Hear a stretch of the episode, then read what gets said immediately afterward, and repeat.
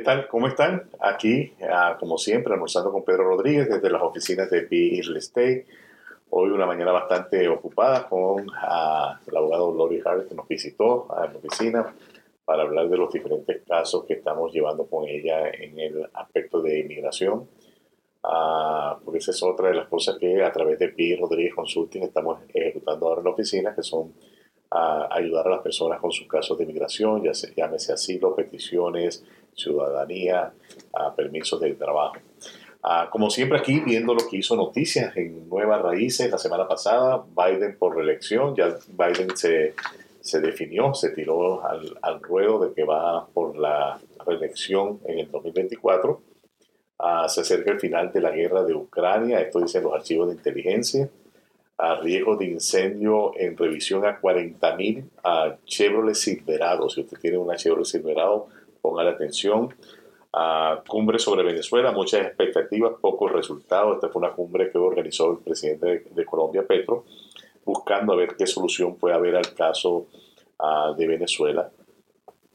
Uh, diez estados en los Estados Unidos prohíben las ventas de armas de asalto. Esto se refiere a las armas AR-15 uh, y otras armas de asalto que puedan haber en, el mercado los estados donde están ahora prohibidas son California, Connecticut, Delaware, Hawaii, Illinois, Maryland, Massachusetts, New Jersey y Nueva York. Ah, también hay restricciones, obviamente, en Washington, D.C. Así que este, las personas de esos estados pues, no pueden tener este tipo de, armas de asalto. Ah, por otro lado, muy importante un artículo al, al, pie de la primera página donde Bill Gates predice profesiones que serán sustituidas por la inteligencia artificial. Pues definitivamente la inteligencia artificial llegó para quedarse y va a empezar a afectar a productores de contenido, o sea, va, va a, a tener un impacto realmente en la parte laboral eh, para estar informado y ver si su profesión o su actividad puede ser afectada, lea su periódico Nuevas Raíces, que lo puede conseguir en sus tiendas hispanas en el área uh, metropolitana de Richmond. Uh, muy importante, como siempre, información clave sobre nutrición, nutrientes y alimentos claves, uh, mucha información que compartir con la familia en su periódico Nuevas Raíces. Por otra parte, el periódico de Richmond, el Metro Richmond, información sobre la nueva licencia que va a empezar a usarse en el estado de Virginia, las nuevas características. Si usted solicitó una licencia ahora, después ya va a venir con el nuevo formato. Las personas que tienen el formato viejo, estos van a quedar todavía vigentes, pero obviamente la invitación es a que las personas pues obtengan su licencia nueva que tiene nuevas características de seguridad. Eh, eso para estar al día también con la parte de identificación. Ah, así pues, el periódico Nuevas Raíces, eh, un periódico realmente informativo, mucha información realmente eh, educativa sobre la salud, sobre diferentes cosas, sobre todo las noticias de lo que pasa en la región central de Virginia y en el mundo. Ah, hoy vamos a hablar de un tema interesante que es la corrección en el mercado de bienes raíces. ¿Qué es lo que se llama corrección, lo que están llamando los expertos corrección en el mercado de bienes raíces? Como usted bien sabe, el mercado en la actualidad se ha convertido en una especie de subasta. Cuando sale una propiedad al, mercado, eh, siempre viene con la nota, se van a ver las ofertas el lunes, decisiones el martes, cosas así, porque los vendedores eh, han estado siempre esperando ahora tener múltiples ofertas. Ahora bien, los expertos del tema dicen que eso no va a durar para siempre. Dice que el mercado va a empezar a ser algunos ajustes y entre esos ajustes justamente va a venir un ajuste en una baja módica, pero una baja de precios de, de las propiedades inmobiliarias. Se presume o se intenta, de acuerdo a los eh, expertos, que el inventario de unidades a la venta va a aumentar en cierta, en cierta medida. a muchos compradores del año pasado, antes pasado y parte de este año se van, van a sentir el buyer remorse que llaman, el, remordimiento de comprador, porque obviamente se van a dar cuenta que la propiedad que compraron eh, o, el tipo de propiedad que compraron baja de precio y esto obviamente a nadie le gusta ver que pagó más que si se hubiese esperado quizás hubiese pagado un poco menos. Ahora bien, yo siempre digo, si la casa que usted compró es una casa para usted, para su familia, para vivirla, realmente si usted la compró un poco alta en el tiempo, en el, en el, correr del tiempo, el mercado va a llegar allí. Más tarde o más temprano no hemos visto eh, un retroceso en precios permanente. Ah, puede haber un, retroceso, pero eso es temporal. Los materiales de construcción van aumentando, todo va aumentando. Entonces, eventualmente, inclusive, me acuerdo yo cuando la crisis del 2006, 2008, las personas compraron casas que después no la podían vender porque si la vendían no tenían suficiente dinero para pagar las hipotecas. Y con lo que pasó a partir de hace tres años ya estuvieron esas casas en un nivel de precio que era aceptable, que se podían vender, ya no estaban lo que llaman los americanos upside down, sino que ya se podían vender, pagar la deuda y todavía quedaba un equity o un remanente allí. Entonces se, se espera que los intereses van a seguir aumentando eh, un dato importante para que usted esté claro del tema de los intereses, cuando usted saca el promedio de los últimos 40 años, los intereses inmobiliarios en el promedio es el 7%. Entonces comprar ahorita el 6.5, el 6.3, estamos todavía dentro del promedio. Es un evento traumático, porque obviamente cuando usted en enero quizás podía comprar eh, al 2.8 o al 3%, comprar ahora el 7% no deja de ser una especie de trauma, pero a la final es lo que es, nos vamos adaptando, nos vamos acostumbrando y lo que vemos que el, mercado pues ha ido adaptándose, la gente se ha ido adaptando. Gracias a Dios no hemos entrado en una etapa de recesión, una etapa de recesión en la cual la gente no tiene con qué pagar. Ah, muy atento porque realmente algunos expertos dicen que esa recesión tan mencionada todavía viene. Cantidad de empresas siguen anunciando cierres. Uh, tienen el caso de la, tienda esta a nivel nacional, eh, Bad Bed que está eh, acogida a bancarrota, así como otras empresas grandes que se han acogido a bancarrota. Y estas bancarrotas obviamente dejan un poco de gente uh, sin, sin empleo.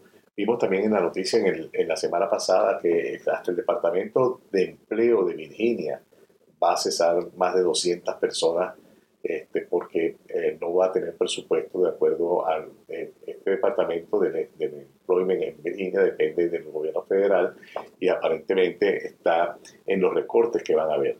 Interesante que ahorita vemos que ellos vayan a, poner en la calle 260 empleados cuando dos semanas o tres semanas atrás estábamos hablando de que ellos se habían dejado hacer un, uh, un robo, realmente es un robo que se, que se hizo un fraude eh, cuando la, la epidemia del COVID y donde dieron dinero a diestras y siniestras a personas que realmente eh, quizás ni siquiera existían.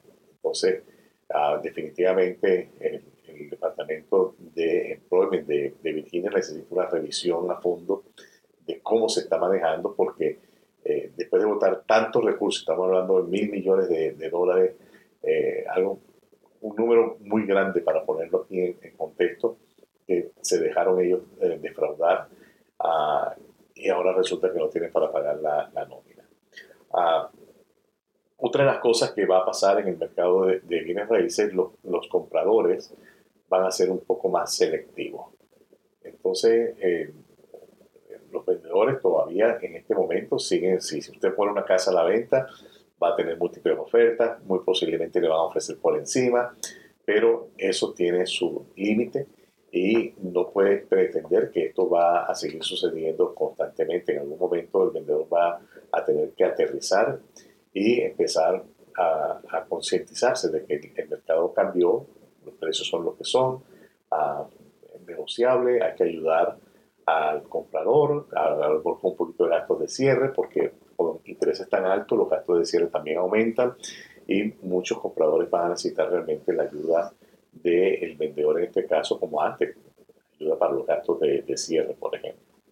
Ah, entre las noticias ah, perturbadoras, digamos así, en la parte económica, se encuentra que el First Republic Bank, otro banco de California, ah, amaneció intervenido. El banco está intervenido y el banco que se va a hacer cargo de, de inclusive ya hoy abrieron las oficinas del First Republic Bank con el nombre de JP Morgan Chase. eh, este banco, JP Morgan Chase, está comprando todo o adquiriendo todos los activos, los depósitos, todo, y, es parte del programa de intervención del gobierno a este banco. Segundo banco ah, que, que, se va a pique en California y sabemos que esto genera una onda, una situación a nivel nacional donde la gente va perdiendo credibilidad en el sistema bancario. Recuérdese que la mayoría de los bancos eh, tienen un seguro federal, del gobierno federal, hasta 250 mil dólares. Si usted tiene 250 mil dólares en el banco, ese dinero está protegido por un seguro de depósito que es del gobierno federal. Y esto es por ah, categoría o por individuo. Individuo, usted puede tener de repente una cuenta de ahorro, puede tener una cuenta de cheque, ambas cuentas están protegidas. Individuo, pero tiene dos categorías de, cuentas con el, mismo, con el mismo banco, eso está protegido. Ah, también usted puede ah, tener cuentas, por ejemplo, a, nombre del negocio, si una cuenta está a nombre del negocio, está protegida hasta 250 mil, su cuenta personal hasta 250 mil, la cuenta de su hijo hasta 250 mil, la cuenta de su esposa hasta 250 mil. Eh, hay que estar muy atento con lo que va pasando y si usted tiene más de esa cantidad de dinero puede buscar algunos instrumentos a compra de bonos, puede colocar el dinero. Pues si usted tiene todo este dinero, más de 250 mil dólares en depósitos en, cuentas de ahorro o cuentas ah, de cheque, realmente está haciendo un mal uso de su dinero porque su dinero pudiera estar ganando mucho más intereses en algunos otros instrumentos, algunos de ellos del mismo gobierno ah, federal que son realmente bien este, atractivos y seguros. Ah, hoy no podemos dejar de hablar del Día del Trabajo a nivel de muchos países. Se celebra hoy el Día del Trabajador, algunos países hoy tienen marchas, eh, algunos países hoy decretan a nivel presidencial aumentos salariales, mejores condiciones, etcétera, etcétera. Esto, el Día del Trabajo tiene una raíz muy profunda se remonta 130 años atrás. en 1886, la Federación del Estado, eh, de los Estados Unidos, eh, la Federación de Trabajadores de Estados Unidos, convoca una huelga general el primero de mayo para exigir que la jornada laboral sea reducida a ocho horas. Esto realmente, ese movimiento en aquel entonces, en el 1886, es lo que dio pie a la celebración del Día ah, del Trabajo el primero de mayo en los diferentes países. Más sin embargo, los Estados Unidos no adoptó el primero de mayo, sino que adoptó el 5 de septiembre ah, o el primer lunes de, septiembre. Y esto es debido a que el 5 de septiembre en 1982 en Nueva York, el, la, Federación de Trabajadores, o equivalente al sindicato, hizo todo lo que tenía que hacer para lograr bajar esa jornada de trabajo, eh, huelga, lo que hayan hecho, y de ahí quedó que realmente ese es el día de conmemorar el día laboral, el día del trabajo en los Estados Unidos. Eh, a partir de 1894, el gobierno federal lo puso en el calendario de días festivos, cuando usted ve los holidays, se llaman los holidays, los días festivos federales, usted va a encontrar que está efectivamente el Labor Day, el Día del Trabajo. ¿Por qué no el primero de mayo? ¿Por qué los Estados Unidos rompió eso y pese que ellos fueron los que hicieron algo el primero de mayo, decidieron que era en septiembre? En aquel entonces el gobierno ah, de los Estados Unidos percibió que eh, septiembre era una fecha más neutral, que el primero de mayo tenía una connotación eh, política Ah, y decide entonces que septiembre sería un, buen mes, este evento que hubo en, Nueva York en septiembre, tomarlo como base de la celebración del día. Y aparte de eso, en el almanaque de eh, días feriados federales en los Estados Unidos, había un gran hueco entre el Día de la Independencia y el Día de Thanksgiving. Era mucho tiempo sin un día federal. Y entonces, nada, acomodaba perfecto agarrar septiembre, el primer lunes de septiembre, para celebrar el Labor Day. Y así pues nos metían ese pequeño descanso intermedio allí. Ah, por otro lado, quería comentarles, ah, para lo que no ven muchas noticias, Este fue un fin de semana de tornados, un tornado importante o fuerte, muy fuerte en la Florida, pero también tuvimos uno aquí en Virginia, Virginia Beach, en, el, lo que llaman el Great Neck Area. Ahí eh, más de 50 viviendas fueron ah, dañadas por, por, los tornados. Uh, acuérdense que el tornado ah, saca árboles, saca cosas, mueve objetos y estas cosas que mueven chocan contra los edificios o pegan en los carros y causan daños a la propiedad privada pues, de, de, las personas. Esto sucedió realmente en, eh, en, en, Virginia Beach, muy cerca de nosotros aquí de, de Richmond, tuvimos esta, esta situación de tornados. Uh, junio, junio a 20, elecciones eh, locales para asambleístas, a senadores para la, Asamblea de Legislación de Virginia. Ah, van a haber elecciones tanto del Partido Demócrata y el, Partido Republicano, sería como especie de, de primarias locales. Eso va a ser en junio 20. Si usted está capacitado, apto para votar, por favor marque en su agenda. Es importante participar. La manera que tenemos de participar en la democracia es justamente eh, yendo a votar. No vaya a votar sin buscar información. Busque primero información quiénes son los candidatos que corren. Ah, una vez más, Partido Demócrata, Partido Republicano, ambos tienen elecciones ese, ese día. Usted no puede votar en, ambas, eh, en ambos partidos usted o vota en el Partido Demócrata o vota en el eh, Republicano. Ah, una, una, cosa que no quiero dejar pasar el día de, hoy, ah, porque muchas personas preguntaron, ah, es sobre la parte de los impuestos. Hay personas que no presentaron sus impuestos, personas que están muy nerviosas porque no presentaron sus impuestos y han llamado a preguntar cuánto es lo que uno tiene que ganar para declarar impuestos.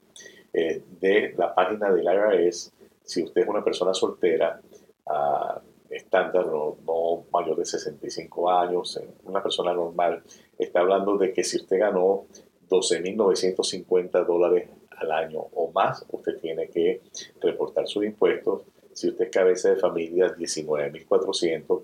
Si usted es casado, llegando los impuestos juntos, 25.900. Estos son los números por debajo de esos números usted realmente no está en la obligación de presentar su uh, declaración de impuestos. ¿Qué pasa en, el caso cuando usted tiene, cuando usted tiene uh, eh, que usted trabaja por cuenta propia? Entonces, estos números se ven en, el ingreso del, del, negocio. No van a ser estos números aparte de, de lo que a usted le quedó, sino lo que facturó. Si usted vende servicios, por ejemplo, si usted es un plomero, usted vende servicios, el monto a, regirse es lo que usted facturó. Si usted facturó, si usted solo y usted facturó más de 12.950, usted tiene que hacer su declaración de impuestos. Ahora, ¿qué pasa si su negocio es un negocio de producción? Es un negocio donde usted compra materia prima y usted con la materia prima vende un producto. Por ejemplo, usted se dedica a la repostería, usted compra harina, azúcar, a diferentes cosas, prepara torta y vende la torta, el producto terminado. Entonces el número correspondería a la diferencia que hay entre el, el precio de venta y el costo. O sea, te agarra cuánto vendí, cuánto me costaron los materiales y de esa diferencia, si es usted solo, más de 12.950, usted tiene que hacer su declaración de, impuestos. Ah, muchas veces uno se pregunta, bueno, pero y si yo no gané esa cantidad de dinero, debo hacer impuestos. Quizás hay cinco circunstancias en las cuales, aunque usted haya ganado menos dinero, usted debería hacer su declaración de impuestos. Y la primera es el caso que usted estaba empleado y le hacían descuentos de impuestos. Si usted no tenía que pagar impuestos y le descontaron impuestos, entonces usted hace sus impuestos para reclamar un reembolso. El otro caso es si a usted le corresponde el, ah, el crédito por bajo ingreso. Si a usted le corresponde el crédito por bajo ingreso, entonces vale la pena hacer sus impuestos, aunque usted haya ganado menos de esas cantidades que están allí. Ah, si usted también reclama el crédito de hijos, por ejemplo, también es otra motivación para hacer los impuestos, aunque usted no llegue a esos montos que acabamos de decir. También si usted paga eh, universidades y, califica para tener eh, el crédito de American Opportunity, entonces también ahí vale la pena hacer los impuestos. Les repito los montos para personas solteras 12.950, cabeza de familia 19.400, personas casadas 25.900. Otra razón para hacer impuestos es que a veces uh, usted necesita verificación de ingresos, le, piden para algunos ayudas del gobierno, Medicaid, diferentes programas le piden los impuestos para ver realmente cuál fue su ingreso. Entonces, en ese caso, sí es necesario que usted tenga sus impuestos, que usted haga sus impuestos. Ah, también, por ejemplo, si usted va a comprar una casa, le piden los impuestos los dos últimos años para ver que usted ha estado trabajando por esos dos últimos años. Entonces, es importante tener los impuestos. Yo realmente, en mi opinión muy personal, yo haría mis impuestos aunque fuera un monto ínfimo, aunque fueran 5 mil dólares que me gané ese año, yo haría mis impuestos para llevar una secuencia y tener todo mi récord al día. Ah, ya estamos finalizando, pero quiero uh, una noticia de último momento que vimos en el internet, donde eh, se ve, se habla de la situación de la frontera, las personas que están llegando a la frontera buscando refugio, buscando asilo.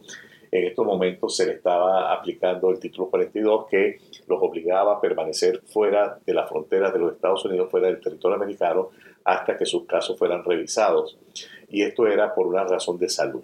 Resulta que a partir del 11 de mayo, este título 42 queda sin efecto y entra en vigencia el título 8, que siempre ha estado allí. El título 8 permite al gobierno deportar prácticamente de manera expresa a las personas que llegan a la frontera y no tienen casos de asilo, realmente no califican para ninguna de, de las formas de entrar a los Estados Unidos como refugiados. Entonces, sencillamente los deportan de, una, de manera eh, expedita, de manera inmediata, y la persona queda este, con una prohibición de entrada a los Estados Unidos por cinco años. Si la persona intenta de ingresar nuevamente, entonces lo capturan y una vez que lo capturan es, sometido a un proceso penal. Entonces el título 8 ya está allí a partir del 11 de mayo, lo van a poner en funcionamiento porque de alguna manera el gobierno está buscando controlar la situación de la frontera que se le fue de las manos completamente. Es todo por hoy, no me queda más que despedirme y invitarles al próximo lunes cuando estaremos nuevamente aquí almorzando con Pedro Rodríguez. Gracias.